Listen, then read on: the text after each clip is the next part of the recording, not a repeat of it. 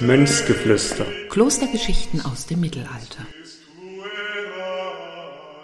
Hallo und herzlich willkommen zu Mönchsgeflüster, dem Podcast zur großen Landesausstellung Welterbe des Mittelalters 1300 Jahre Klosterinsel Reichenau. Mein Name ist Marvin Gedig und zusammen mit meinem heutigen Gast, Professor Dr. Klaus Gerion Beukers, wollen wir uns der Frage annähern, warum fertigten die Klöster eigentlich Bücher aus Gold? Eine etwas überspitzte Frage natürlich. Wir wollen uns anschauen, wie funktionierte die Handschriftenproduktion und warum wurden eben diese Prachthandschriften auch angefertigt. In diesem Sinne, hallo und herzlich willkommen auch an Sie, Herr Beukers. Ja, hallo. Herrn Beukers möchte ich euch natürlich noch kurz vorstellen. Er hat Kunstgeschichte, mittlere und neue Geschichte, vergleichende Religionswissenschaft und katholische Theologie an den Universitäten Bonn, Mainz und Köln studiert und ist heute als Professor für Kunstgeschichte an der Universität Kiel tätig. Und, das darf man glaube ich so sagen,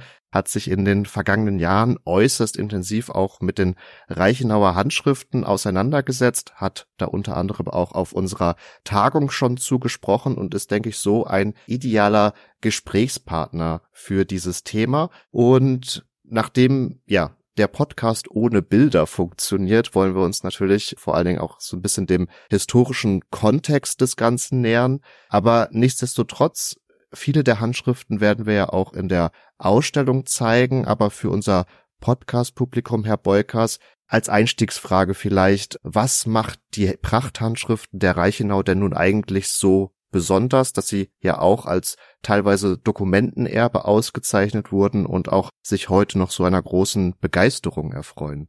Ja, die Reichenauer Handschriften sind Prachthandschriften. Das ist das, was sie besonders macht. Wir haben eine ganze Menge von Gebrauchshandschriften natürlich im Mittelalter gehabt, die dazu da waren, auch um den Gottesdienst auszugestalten, die Evangelienlesungen und so weiter zu enthalten. Das sind Handschriften, die als Gebrauchshandschriften auch äh, oft dann so ausgestattet sind, dass sie dem, dem Wert, dem innerlichen, inneren Wert der Handschriften entsprechen, also dementsprechend schon äh, sauber geschrieben sind, in der richtigen Textform sind, in eine anständige Form hineingebracht worden sind, die die Ordnung, die in den Evangelien sind, auch in der Form widerspiegelt. Aber es sind nicht unbedingt immer Prachthandschriften. Das heißt, sie haben oft keine Bebilderungen, sie haben oft nur Initialen, die der Organisation und der Wiederfindung der bestimmten Stellen dienen. Die Autorenbilder wie Evangelistenbilder, gar szenische Ausgestaltung, wie die Reichenau sie zeigen, sind eben doch etwas Besonderes, waren es auch in der Zeit, über die wir hier reden, also über die ottonische Zeit, das heißt über das zehnte und elfte Jahrhundert im Wesentlichen. Und da ist die Reichenau unter den Handschriftenzentren, die wir im Reich kennen, die reichste von den Reichen. Das gilt weniger für die finanzielle Ausgestaltung der Reichenau als Kloster, sondern eben für die Handschriften, denen ein ganz besonderer Wert in ihrer Ausstattung beigemessen worden ist und die besonders prächtig ausgestaltet worden sind, sowohl materiell als eben auch in der Art und Weise, was sie darstellen. Das hat sich entwickelt im Laufe der Zeit, aber da ist die Reichenau die Leitgruppe der Handschriften in ottonischer und frühsalischer Zeit. Also durchaus prachtvoll alles miteinander und wir haben gesagt, wir schauen uns auch die Entstehung nun an dieser Stelle etwas an. Können wir denn überhaupt fassen, welche Mönche eigentlich bei der Herstellung dieser Handschriften involviert waren? Also gab es da Spezialisten? War der ganze Konvent involviert und haben wir so eine grobe Idee davon, wie viel Zeit und wie viel Material man eigentlich für so eine Prachthandschrift aufbringen muss? Also wir können erstmal natürlich wenig auf, auf, Textquellen zurückgreifen, die uns beschreiben würden, wie eine solche Produktion abgelaufen ist. Das ist kein Gegenstand, den man im Mittelalter aufgeschrieben hat, in dem Sinne von einem Bericht oder irgendwas Vergleichbares. Zumindest haben wir das nicht überliefert in dieser Form. Es gibt immer wieder einzelne Leihnotizen und es gibt auch mal ein paar chronikalische Erwähnungen, die uns ein paar Dinge wiedergeben. Aber im Wesentlichen sind wir auf die Handschriften selber zurückgeworfen und müssen aus denen heraus entwickeln. Und da sehen wir ein sehr hohes Spezialistentum, was ganz sicher nicht bedeutet hat, dass dort immer wieder wechselnde Leute beispielsweise eines ganzen Konventes oder sowas involviert worden sind. Die Sachen sind sehr arbeitsteilig entstanden. Wir haben Leute, die sich mit der Pergamentproduktion beschäftigen, die auch, auch dort ein hohes Spezialistentum besitzen. Allerdings wurde auch Pergament eingekauft. Das muss man immer unterscheiden. Was passiert auf der Reichenau wirklich selber oder was kauft man als Material ein? Wir haben sehr große Spezialisten in der Zubereitung der Farben, auch der Metalle. die dann eben für die Stoffe äh, benutzt werden. Und dann haben wir natürlich Spezialisten, die malen können, die die Vorlagen kennen und die sozusagen für die Bildfindungen zuständig sind. Und da können wir schon sagen, das ist eine durchaus überschaubare Gruppe von Personen, die wir nicht namentlich zuordnen können, aber von denen wir sehen können, wie viele Hände waren beteiligt. Aber es ist keine Gruppe von nur zwei oder drei Leuten, sondern das sind schon auch dann Teams, die dort hergestellt haben, damit sie auch in der Lage gewesen sind, das ist die Frage nach der Zeit, eine Handschrift eben nicht im Rahmen von fünf Jahren herstellen zu können oder vergleichbar lange, sondern eben innerhalb eines doch einigermaßen überschaubaren äh, Zeithorizontes. Das heißt, da kommt ein Auftrag rein, der soll erfüllt werden und damit ist man auch innerhalb von einem halben Jahr in der Lage, diese Handschriften auszuliefern. Dafür muss man arbeitsteilig arbeiten. Das kann man aber bei Handschriften gut machen, weil die sind ja auf Pergament geschrieben, das heißt auf Tierhäuten. Und die Tierhäute zusammengelegt ergeben meistens achtblättrige Lagen. Und äh, die können dann auch einzeln eben äh, produziert werden, auch parallel geschrieben werden. Das heißt, man braucht eine gute Organisation, um zu wissen, wo welcher Text hin muss und auch welche Illustration oder Auszeichnung. Und dann kann man das eben aufteilen. Und das ist auch passiert.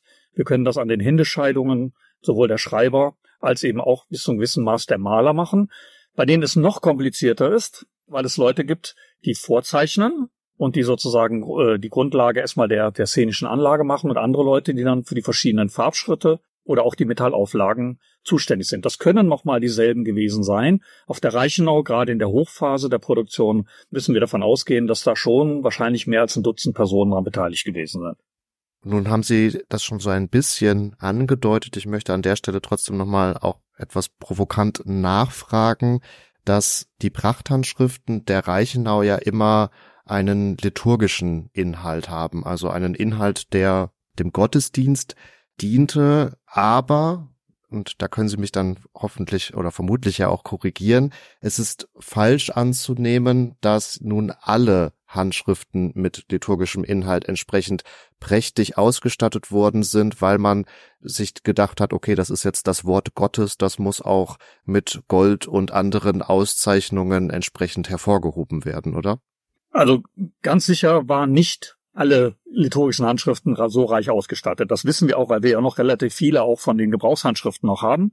Allerdings ist die Überlieferung immer konzentrierter auf die Prachtstücke. Die werden eben mehr wertgeschätzt, die werden weniger makuliert die äh, sind dann auch letztendlich nicht die, die zerstört werden, wenn man denn irgendwie Pergament braucht oder was Vergleichbares. Das hat man bei den Prachthandschriften weniger gemacht als bei den normalen Handschriften, denn die Handschriften sind im Laufe der Zeit ja auch etwas, in ihrer Nutzung hat sich das geändert. Gerade Evangeliare und die Handschriften, über die wir in neutonischer Zeit reden, sind seit dem 12., 13. Jahrhundert liturgisch nicht mehr nötig weil man dort eben Sammelhandschriften herstellt mit den Missale, in denen diese Texte drinne steht und dementsprechend dann auch kommen die aus der Benutzung raus. Oder sie finden eine andere Benutzung. Aber Prachthandschriften haben eine deutlich bessere Überlieferung als die Gebrauchshandschriften. Da ist die Quote einfach wesentlich höher und dementsprechend müssen wir auch davon ausgehen, dass äh, das Gros der Handschriften eben nicht so ausgestattet war. Wir müssen aber auch davon ausgehen, dass uns liturgische Handschriften und Sachen, die in Klöstern gewesen sind, besser überliefert sind als Gebrauchshandschriften. Das heißt, das, was wir an sicherlich auch noch weiteren Texten haben, nicht nur theologische Texte und so weiter, sind noch schlechter überliefert als dann die Evangeliare beispielsweise oder auch Evangelistare, also Perikopenbücher. Denn das sind die Worte Christi, die auch dann zum Beispiel bei Zeremonien, bei Prozessionen genutzt worden sind, die bei der Synode eben den Vorsitz sozusagen eingenommen haben, weil sie für Christus selber stehen, die auch liturgisch eingesetzt worden sind bei Osterzeremonien beispielsweise und wir dementsprechend da eine andere Wertschätzung haben, als wir die bei, ich sage jetzt mal, einem Augustinus-Text oder gar einem chronikalischen Text, also theologischen Texten oder eben auch profanen Texten haben. Deshalb sind die Überlieferungssituationen bei den sakralen Handschriften besser und die Ausstattungen waren prinzipiell höher, aber nur bei einer Spitzengruppe von Handschriften. Das müssen wir uns immer klar machen. Es ist eine ganz elitäre Angelegenheit, auch schon in der Erziehung. Vielleicht eine ganz kurze Begriffsklärung. Was ist ein Evangeliar und was ist ein Evangelistar? Ja, also ein Evangeliar enthält die vier Evangelien mit den dazugehörigen Vorreden und äh, Begleittexten, aber es sind die vier Evangelien hintereinander als Volltext. Und das Evangelistar oder auch Perikopenbuch genannt enthält die Texte im Rahmen sortiert nach dem Kirchenjahr, wie sie gelesen werden. Das heißt nur die Exzerpte, die innerhalb des Gottesdienstes als Evangelienlesungen kommen und diese nach dem Kirchenjahr sortiert. Das heißt, sie haben dort keinen zusammenhängenden Volltext, sondern eben nur die einzelnen äh, Leseperikopen, daher der Name, die dann eben für das Kirchenjahr insgesamt stehen. Das heißt, es gibt gewisse Teile der Evangelien, die werden gar nicht gelesen und fallen da sozusagen hinten runter oder andere, die sind eben auch prominenter gelesen, immer wieder gelesen und dementsprechend tauchen sie auch teilweise mehrfach auf. Nun haben Sie schon angeführt, wir haben es hier bei den Prachthandschriften mit einer wirklich elitären Gruppe zu tun. Wie entschied sich denn nun, ob eine Handschrift eine Gebrauchshandschrift wurde oder eine Prachthandschrift? Das entschied sich nicht, sondern das entschied sozusagen der Auftraggeber. Also sicherlich äh, haben wir Stücke, wenn wir beispielsweise davon ausgehen, dass die Reichenau mehrfach Tochterklöster gegründet hat und die dann eben auch mit so einem Handschriftenset für die liturgischen Handschriften versehen hat, die dann eben mitgenommen wurden, um dort eingesetzt zu werden. Das haben wir ja bei vielen Tochtergründungen immer wieder überliefert. Dann entscheidet äh, der Abt oder auch der Stifter des anderen neuen Klosters, in welchem Ausstattungsniveau er das Ganze haben möchte. Und dann ist es die tendenziell reine Texthandschrift bis hin zu dem prächtigsten mit Bildern ausgestatteten, auch großformatiger werdenden Handschrift, äh, die dann eben auch möglich ist, je nachdem, was man haben will. Die Auftraggeber sind einerseits innerkirchlich, also sie kommen aus dem Konvent selber, der Abt beispielsweise oder eben auch äh, andere Dignitäre, wie, wie Pröpste oder sowas, die solche Sachen in Auftrag geben. Wir sind aber oft genug, und das ist gerade bei der Reichenau so, dass wir die ersten Handschriften, die wir der Reichenau überhaupt zuordnen können in ottonischer Zeit, alle von externen Auftraggebern in Auftrag gegeben worden sind. Das ist die Frage, ob das auch der Überlieferung geschuldet ist oder ob das so war. Das heißt, dort haben Auswärtige, in dem Fall Geistliche, wie beispielsweise der Domherr Gero, der in Köln Domherr war und dort dann eben auch später Bischof wurde, Erzbischof wurde, hat dort eben eine Handschrift auf der Reichenau in Auftrag gegeben, aufgrund der Qualität, die er dort eben bekommen konnte, die dann eben reich auch ausgestaltet worden ist. Also da bestimmt eher, welche Abbildungen da reinkommen und in welchem Niveau das ist. Wir haben darüber hinaus in späterer Zeit, gerade nach der Jahrtausendwende, auch von der Reichenau herrscherliche Aufträge oder Aufträge, die zumindest mit den Herrschern in Kontext stehen. Und da dürfen wir auch davon ausgehen, dass entweder man dem Herrscher ein solches Geschenk machen wollte, dann bestimmt der Schenker das Niveau, oder auch manchmal, vielleicht sind auch einige Handschriften wirklich vom Herrscher in Auftrag gegeben worden, dann ist es die herrscherliche Kanzlei oder sogar der Herrscher selber, der sagt, in welchem Niveau er ausgestattet haben möchte. Vielleicht auch da erst nochmal ganz grundlegend, wie können wir denn heute nachvollziehen, wer der Auftraggeber beziehungsweise der Schenker war, der dann auch diese jeweiligen Prachthandschriften ja quasi bestellt hat? Bei vielen Handschriften gar nicht und bei manchen durch Bilder, Widmungsbilder, Stiftungsbilder, die vorne hinein gemalt worden sind und auch noch manchmal beschriftet worden sind. Auf der Reichen haben wir bei den frühen äh, Handschriften der ottonischen Zeit auch Widmungsgedichte, die neben den Bildern nochmal daneben stehen und dann uns auch sogar Namen überliefern. Das sind die einzigen Möglichkeiten, die wir letztendlich haben. Äh, alles andere ist dann manchmal über viel Analogiebildung und äh, manchmal auch gute Argumentation nochmal erschließbar, wird aber immer unsicherer und immer schwieriger. Inzwischen sind wir auch in der Forschung sehr skeptisch, was Stifterbilder anbelangt so dass wir eben sagen können, dass äh, nicht immer jemand, der dort eben auch abgebildet ist, beispielsweise ein thronender Herrscher, dann dementsprechend auch der Auftraggeber ist, sondern manchmal ist er eben auch der Empfänger der Handschrift und der Auftraggeber ist dementsprechend ein ganz anderer. Und man eignet ihm das zu und bildet ihn dann ab, auch im Sinne von einer gewissen padigyrischen Lobhudelei, sage ich jetzt mal dem Herrscher gegenüber, dem man mit dem Geschenk auch milde stimmen möchte. Und das muss man auseinanderhalten und das muss man in jedem einzelnen Fall diskutieren und da die Argumente nebeneinander stellen. Aber das sind die einzigen Hinweise, die wir haben. Wir haben so gut wie keine Kolophone, die wir in spätgotischen Handschriften haben, wo beispielsweise Schreiber auch ein bisschen berichten, meistens am Ende der Handschriften, dass sie das erstens geschrieben haben, manchmal auch im wessen Auftrag. Das haben wir in ottonischen und salischen Handschriften so gut wie nicht. Sie haben jetzt schon auch gut angeführt, dass es immer so ein bisschen von den Einzelfällen abhängt und wir wollen uns jetzt auch gerne noch so ein paar Einzelfälle anschauen. Sie haben den Domherr Gero schon erwähnt. Was hat der sich denn nun jetzt davon versprochen, eine solche Prachthandschrift in Auftrag zu geben? Das sagt er nicht. Er sagt natürlich, dass er das getan hat, um dem Dompatron Petrus sozusagen die Ehre äh, zu erweisen. Daher wissen wir auch, dass diese Handschrift mit ziemlicher Sicherheit für den Kölner Dom gestiftet worden ist. Aber äh, was er wirklich nachher als Intention dabei hat, ob das eine Kunstförderung im Sinne eines Mäzenatentums, dass er die Reichenauer gut beschäftigen wollte, gewesen ist, was nicht sehr wahrscheinlich ist, oder dass er sich ein Statusobjekt beschaffen wollte, was ihn dann eben auch zum Beispiel vielleicht bei einer zukünftigen erzbischöflichen Sondierung dann nach vorne in die vordere Reihe bringt und vielleicht sogar zum Erzbischof selber dann macht, das äh, können wir nur mutmaßen. Sicherlich dienten diese Handschriften zweierlei Dingen. Einerseits sind sie wirklich auch so etwas, und das müssen wir auch ernst nehmen, auch aus einem, unserer heutigen Sicht, auch wenn wir laikal da anders äh, aufgestellt sind. Sie sind ein Gottesdienst. Das heißt, jede Art von Stiftung, jede Art von Mühe, die auf sich genommen wird, ist eine Ehrbezeugung an, an Gott. Und dementsprechend ist das auch ein devoter Akt. Sicherlich ist das ein Punkt, mit dem man auch als Auftraggeber etwas Gottgefälliges tun wollte. Dem Besten, dem Wichtigsten, dem Größten, was man hat, nämlich dem Wort Gottes selber, dann eben auch eine angemessene Form zu geben, wenn man denn die Möglichkeiten finanziell dazu hat. Das ist sicherlich ein Punkt und das andere ist eben dann so etwas wie ein weltliches Repräsentationsbedürfnis, eine Karriereplanung oder was auch immer. Wir können bei Gero nur mutmaßen. Wir wissen, dass er eben noch Dom Custus war. Das geht aus dem Widmungsgedicht hervor und noch kein Erzbischof. Und dass er dann sehr bald danach äh, Erzbischof geworden ist. Wir können die Handschrift eigentlich nur über diese Bezeichnung sozusagen datieren. Deswegen heißt sie immer vor 969, weil dann wurde er Erzbischof. Ob das ein Teil des Bewerbungsschreibens gewesen ist, können wir nur mutmaßen, aber äh, es ist nicht ganz auszuschließen, zumal wir solche Ideen auch bei anderen sehen, aber nicht immer mit dem gleichen Erfolg. Die Reichenau hat dann um 1025 für den Domkapitular, den Kölner Domkapitular Hellinus, ebenfalls eine Handschrift hergestellt. Dafür sind die Reichenauer Mönche nach Köln gekommen und haben die in Köln hergestellt wahrscheinlich im Skriptorium von St. Pantaleon, wo auch die kölnischen Buchmalereien entstanden sind. Und man hat dann eben äh, auch dort, in, um diese Zeit herum äh, geht es dann auch darum, wer, wer wird Erzbischof, ein paar Jahre später. Da ist Selinus nicht zum Zuge gekommen. Also wenn es denn ein Bewerbungsschreiben war, dann äh, hat es nicht funktioniert. In diesem Fall bei Gero könnte es funktioniert haben, aber wir wissen da wenig drüber, wir mutmaßen und manchmal projizieren wir auch die Erwartungen des 21. Jahrhunderts in die Intentionen des 10. und 11. Jahrhunderts hinein. Das Spannende an dem erwähnten Helinus ist ja gerade auch, dass wir ihn eigentlich nur kennen, weil er diese Handschrift in Auftrag gegeben hat und, und da auftaucht. Also insofern auch eine spannende historische Quelle. Sie hatten schon auch angeführt, dass Prachthandschriften auch gefertigt wurden als Geschenk an den Herrscher. Können wir dafür einige Handschriften nachvollziehen, wer das in Auftrag gegeben hat? Hat die Reichenau auch selbst, die ja auch beim Herrscher einen guten Stand haben wollte, da womöglich aus Eigeninteresse was produziert und an die Herrscher verschenkt oder wie ist da so die Lage? Das wüssten wir gerne.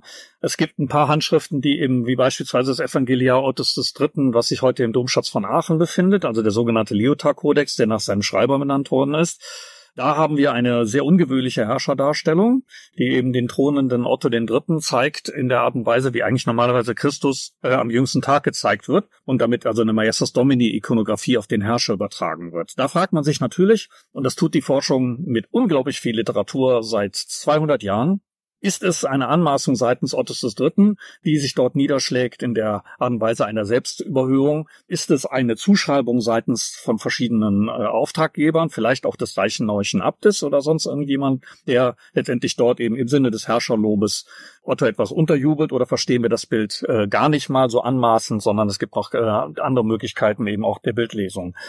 Das ist eben genau der Punkt, wo wir ganz, ganz schwierig das greifen können. Was wir auf der Reichenauer in großem Maße haben, auch vielleicht sogar ungewöhnlich großem Maße, ist der Nachweis von Personen, die sich als Hersteller der Handschriften zu erkennen geben. In einem Zusammenhang mal heißen die auch Schreiber, das ist genauer gesagt im Gero-Kodex. Aber bei den anderen wissen wir das nicht genau, ob das nicht äh, die Leiter des Skriptoriums gewesen sind, ob das irgendwelche Dignitäre gewesen sind, die da tätig geworden sind. Wir, wir strukturieren heute die Reichenauer Buchmalerei nach diesen Namen.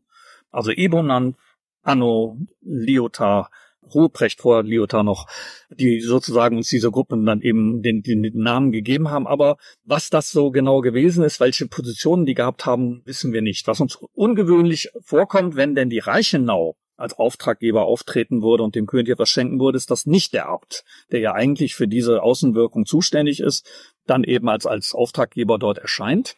Das sind so die Fragen, wie wir das eben bewerten können oder bewerten müssen, auch im Rahmen der Diskussion.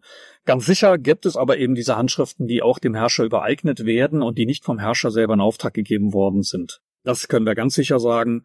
Aber in welchen genauen Umständen das passiert, mit welchen genauen Intentionen dahinter steht, an welchen Gelegenheiten das übergeben worden ist, beispielsweise bei Hoftagen, bei denen es ja üblich war, dass Geschenke überreicht worden sind, gerade einem neu intronisierten Herrscher werden äh, Antrittsgeschenke gegeben.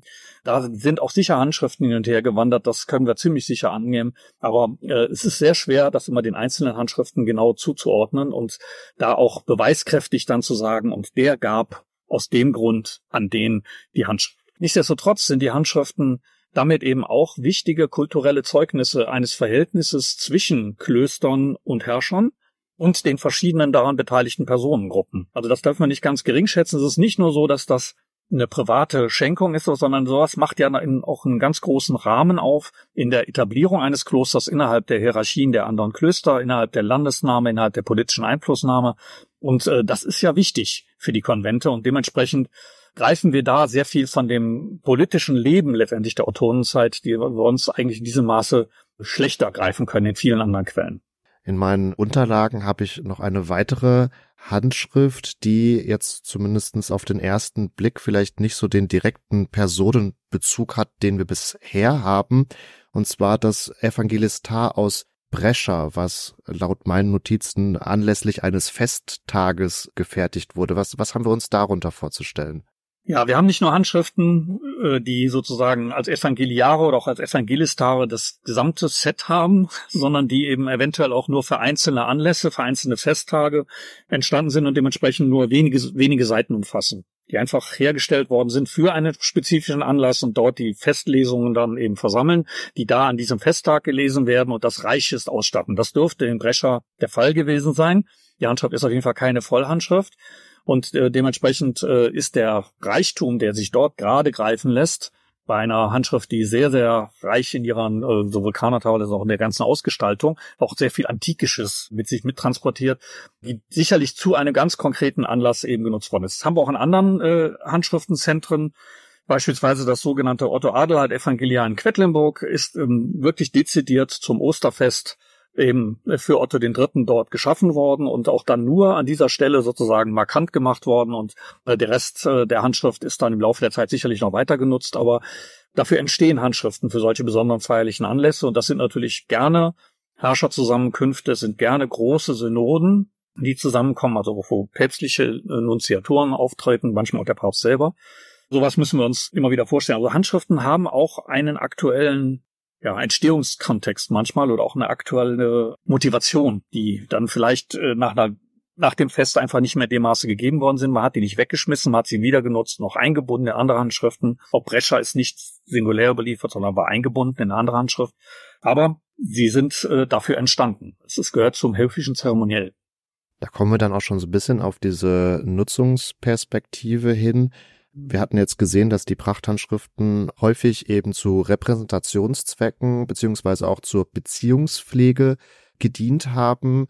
Wir haben jetzt gerade gehört, es gab auch welche, die zu bestimmten Anlässen gefertigt wurden, aber kann man sich bei diesen Prachthandschriften nun auch vorstellen, dass die quasi nur als Geschenk und damit als Repräsentation übergeben worden sind oder wurde dann damit auch im Gottesdienst gearbeitet, sage ich mal. Also wurden sie auch wirklich für Lesungen etc. verwendet. Also ich würde diese Repräsentation immer bezogen auf den Anlass und so weiter auch, auch hochhalten, aber ich würde sie immer als eine zweite Funktion ansehen. Die erste Funktion ist ganz sicher ein liturgisches Buch zu sein und dementsprechend in einem Gottesdienst oder in einem letztendlich sakralen Zusammenhang genutzt zu werden. Das sind nicht nur die Gottesdienste, wo die Lesungen stattfinden, die übrigens auch aus dem Evangeliar lesbar sind, weil über die Kanontafeln die Stellen zuzuordnen sind, die an den richtigen, äh, an den bestimmten Tagen zu lesen sind.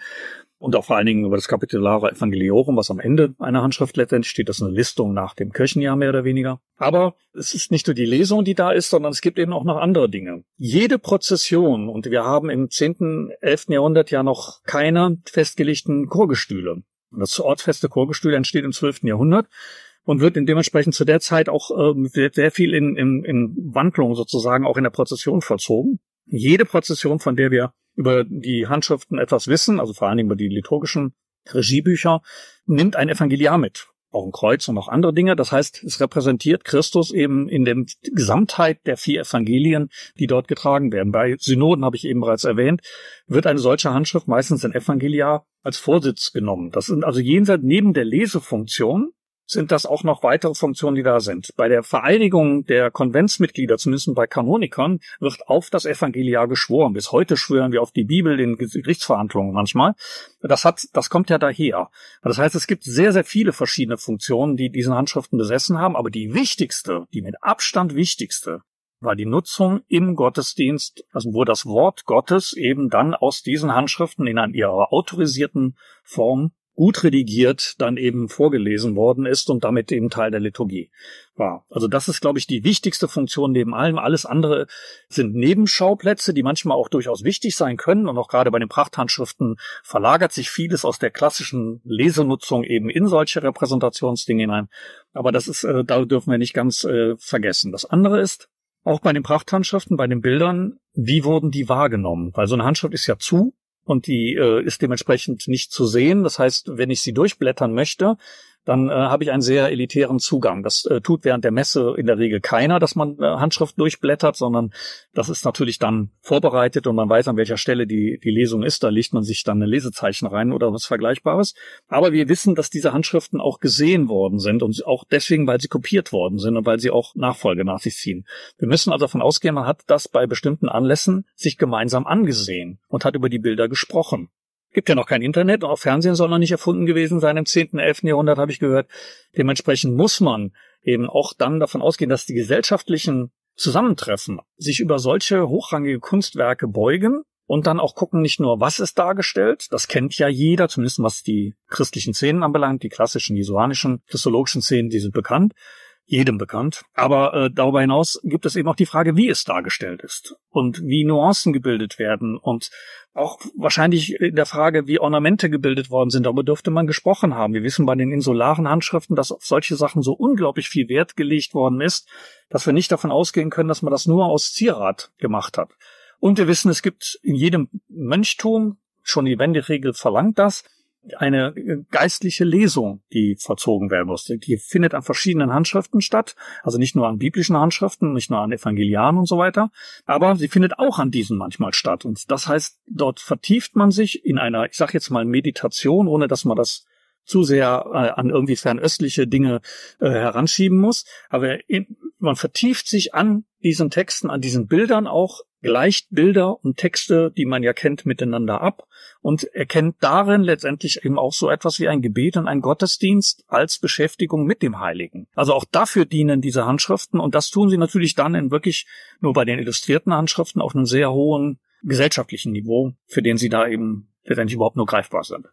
Ja, wunderbar. Also ich glaube, da wurde sehr, sehr deutlich, welche verschiedenen Ebenen da auf jeden Fall mit reinspielen, was da alles zu beachten ist, dass auch die Funktion vielleicht nicht ganz so einfach zu fassen ist, auch wenn wir da jetzt, glaube ich, ein paar schöne Punkte haben herausarbeiten können. Und ich würde sagen, für die weitere Beschäftigung mit diesen Prachthandschriften bietet es sich dann förmlich an, im Sommerhalbjahr 2024 auch nach Konstanz zu kommen, sich die Handschriften vor Ort selbst anzuschauen. Die gerade genannten werden wir auch alle ausstellen. Also da könnt ihr dann quasi mit dem Podcast auf den Ohren nochmal auch vor den Vitrinen etwas entlang schlendern und insofern bedanke ich mich ganz herzlich, Herr Beukers, für diesen spannenden Einblick in die Fertigung und ja auch die Anlässe für Prachthandschriften, wenn man so möchte. Ja, ich danke für das Interesse und ich hoffe, dass auch viele von den Besuchern wirklich die Gelegenheit nehmen, diese überaus kostbaren, materiell kostbaren, aber auch vor allen Dingen künstlerisch herausragenden Dinge sich intensiv ansehen zu können. Viel Spaß dabei. Wenn ihr nun Interesse habt, euch weiter mit der großen Landesausstellung auseinanderzusetzen, dann kennt ihr es bereits. Ihr findet den Link zur Ausstellungswebseite auch in den Show Notes. Da informieren wir regelmäßig über die ja, aktuellen Entwicklungen. Das könnt ihr natürlich auch über Social Media nachvollziehen, wo das Badische Landesmuseum unter anderem auf Facebook und auch auf Instagram anzutreffen ist. Die entsprechenden Links findet ihr natürlich auch in den Show Notes. Ich persönlich hoffe, ihr hattet große Freude an dieser Folge. Wenn ihr Lust habt auf weitere Podcasts, dann schaltet auch gerne beim nächsten Mal wieder ein oder schaut auch bei meinem Podcast Epochentrotter vorbei.